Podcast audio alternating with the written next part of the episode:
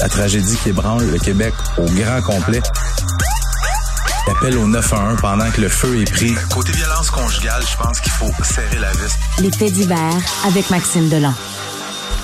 Maxime Delan, bonjour. T'as failli te faire prendre, hein? Non, c'est pas grave. Un vieux routier. Ah, T'es un vieux routier. Un vieux toi. snowro. Un vieux Chris. Euh, comme on dit. Oui, comme on dit. je, je paraphrase ce que j'ai entendu à plusieurs reprises. Il y a bien Euh, des bien des gens qui pensent la même T'es chose. dans, là. t'es dans le, le pastel aujourd'hui, hein? Le, le pastel euh, euh, beige, c'est quoi cette couleur-là? C'est comme pas blanc, c'est pas jaune. Blanc cassé, off-white. Ah, ah, white. Ah oui, c'est vrai. C'est vrai, j'ai peinturé salle de bain chez nous comme ça. lundi, je te. lundi, je te promets le rose. Le rose Ouais. pour lundi. On, aime ça. Euh, pas drôle, cette chronique-là. Euh, cette, euh, et d'a- d'abord, une parenthèse. Tu as vu la nouvelle dans la presse? Ce Gabriel Corbeil, euh, Thériault, c'est ça son nom, ce sacramouille-là? Oui, oui, Le oui, oui. concierge dans une école. Il a été interpellé, interpellé à plusieurs reprises par des enquêteurs. Dire, tu peux pas diffuser des images de pornographie juvénile.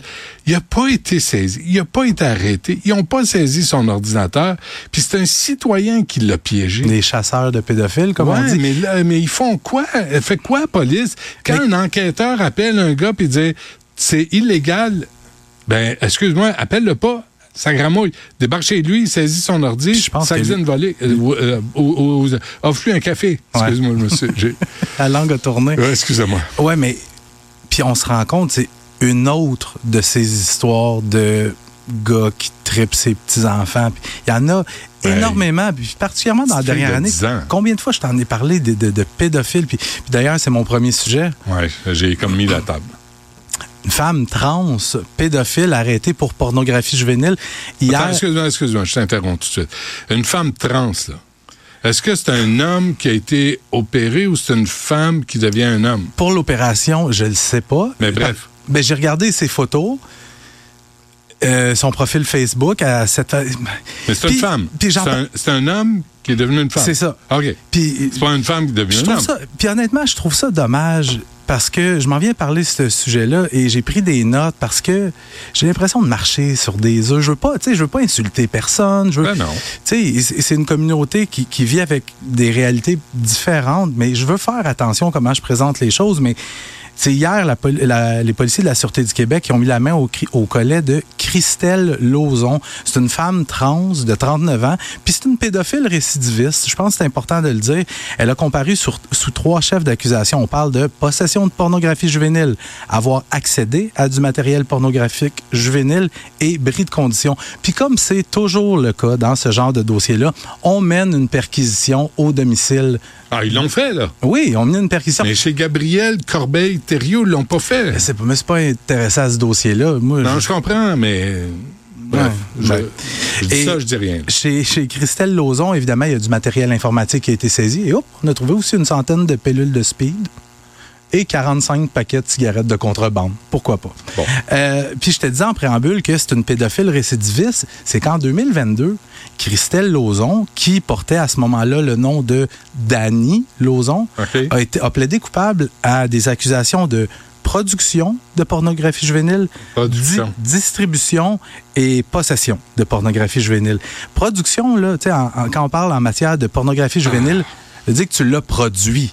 Ensuite, tu l'as distribué. Donc, il y a des enfants qui ont été violés.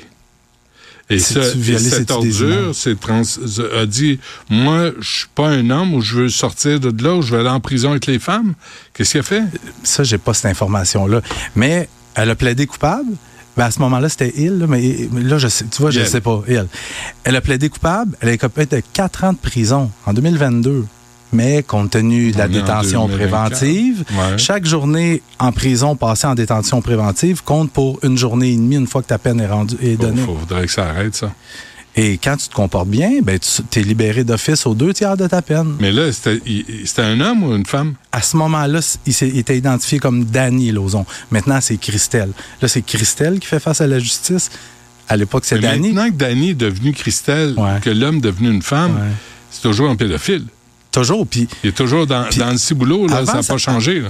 ah, oh, exactement. Mais avant sa condamnation de 4 ans d'emprisonnement, il avait aussi été arrêté en 2020 Ah, pour oui. possession de porno juvénile. Sauf qu'il y avait eu un arrêt des procédures dans le dossier. J'ai pas l'information pourquoi il y avait eu arrêt des procédures, mais c'est quelqu'un. Léger problème.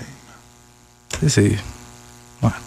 La couronne s'est opposée à sa remise en liberté. Eh Donc, oui, euh, hein. Christelle Lauzon est présentement détenue, doit Bon. revenir devant le tribunal lundi pour son enquête sur remise en liberté. Et euh, Christelle est dans une prison D'être pour femme. pour femmes. Hein? D'être pour femme. Euh, la piste terroriste envisagée. Ouais, pour expliquer la triple agression au couteau au restaurant La Belle et la Bœuf à Chicoutimi.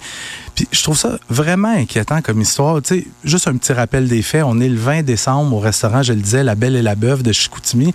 Il y a un employé du restaurant, il s'appelle Ahmed May. Il a 30 ans. Il prend un couteau, poignarde trois de ses collègues.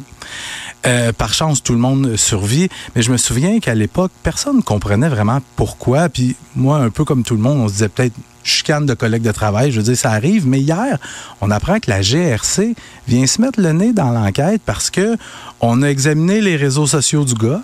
Et on a notamment vu qu'il supportait le Hamas, Bon. euh, Free Palestine et tout ça. Et même après la triple agression au couteau, il a pris un selfie de lui-même Oui. qui a publié sur les réseaux sociaux en écrivant Free Palestine. Bon. Euh, Puis ce développement important dans l'enquête, justement, survient après l'analyse des réseaux sociaux. Sauf que c'est une chose de soupçonner du terrorisme, c'en est une autre de le prouver. Ouais, ouais. Parce que là, il faut que tu prouves hors de tout doute raisonnable qu'il y avait des motivations idéologiques derrière ce geste-là. Sauf que maintenant, cette histoire-là, pourquoi je te dis que je trouve ça inquiétant? Je trouve ça inquiétant et dommage. Inquiétant parce que, tu sais, dans les dernières années, tu le sais, ça fait quand même un petit bout là, que, Mhm. que je couvre les faits divers.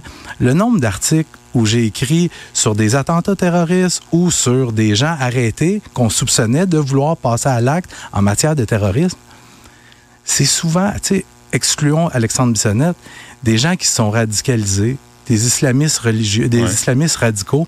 Puis j'ai fait ma petite recherche, pas plus tard que l'année dernière, comment il s'appelle? Mohamed Amin Assal. Je sais pas si tu te souviens de lui, 18 ans, qui avait été arrêté dans Ville-Saint-Laurent. Un gars de 18 ans qui soutenait ouvertement euh, euh, l'État islamique sur les réseaux sociaux, euh, qui encourageait les gens à commettre des attentats Il y terroristes, en a plus qu'on pense. là. qui avait radicalisé son petit frère de 9 ans. Ben oui. Puis je trouve ça inquiétant comme citoyen de, de- de savoir Ben, qu'il y a des gens en dormance comme Ce ça. qui est inquiétant, c'est des, des, des, des chiffres molles comme euh, Mark Miller, comme Justin Trudeau, qui croient pas. Il il parle toujours de l'extrême droite, l'extrême droite, l'extrême droite. Je veux bien l'extrême droite, là, occupez-vous-en. Mais les, les islamo-fascistes, là, ils sont là. Puis ils sont pas là pour le bien commun. Mm-hmm. Ils sont là pour parler au nom d'Allah. Puis tu peux pas négocier avec quelqu'un qui parle au nom de Dieu. Puis, puis là, c'est là que je vais où je trouve ça dommage parce que, quoi, 99,9% de la communauté musulmane? Euh, s'intègre pas, super mais- bien. c'est ça. Mais il faut, faut s'occuper des intégristes religieux puis des crinqués. Comme l'autre là, qui voulait marier sa fille en Turquie de force. Oui. Puis une fille qui était déjà en couple, ben oui, en plus. fait que ça, ça va falloir l'e- l'exprimer, puis le dire, puis dire au Québec, ça passe pas, ça marchera pas, puis on le laissera pas passer.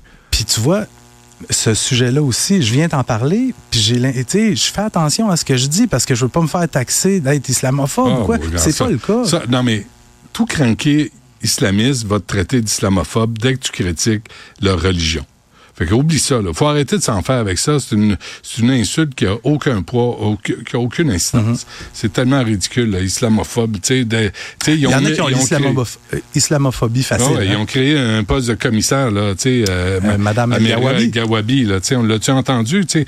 Elle, elle, elle vomit quand on raconte l'histoire du peuple canadien-français, du On l'a peuple pas trop entendu hein, depuis le. Non, pas vomi hein, pour euh, ce que la Hamas a, a fait Mhm. euh, face aux Israéliennes, euh, aux Israéliens, aux enfants aussi, aux personnes âgées. Mhm. C'est drôle, on ne l'a pas entendu, elle. Coup de feu sur une résidence de Laval, ça, ça continue. La violence armée, Benoît, c'est pas parce que ça fait un petit bout que je t'en ai pas parlé que ça n'existe Ben plus. Ça continue de tirer dans le Grand Montréal. Peut-être pas aussi souvent que ce qu'on a déjà connu, mais quand même, là, ça se passe. Mardi matin, tôt mardi matin, 5h30 dans le quartier Chamédé à Laval, il y a des suspects qui passent devant une résidence et qui... Tu on parle d'une résidence criblée de balles. Ouais, ouais. OK? Les balles ont traversé la fenêtre du salon, ont- sont allées se loger dans la résidence, mais il y a aussi des coups de feu qui ont été tirés sur la façade.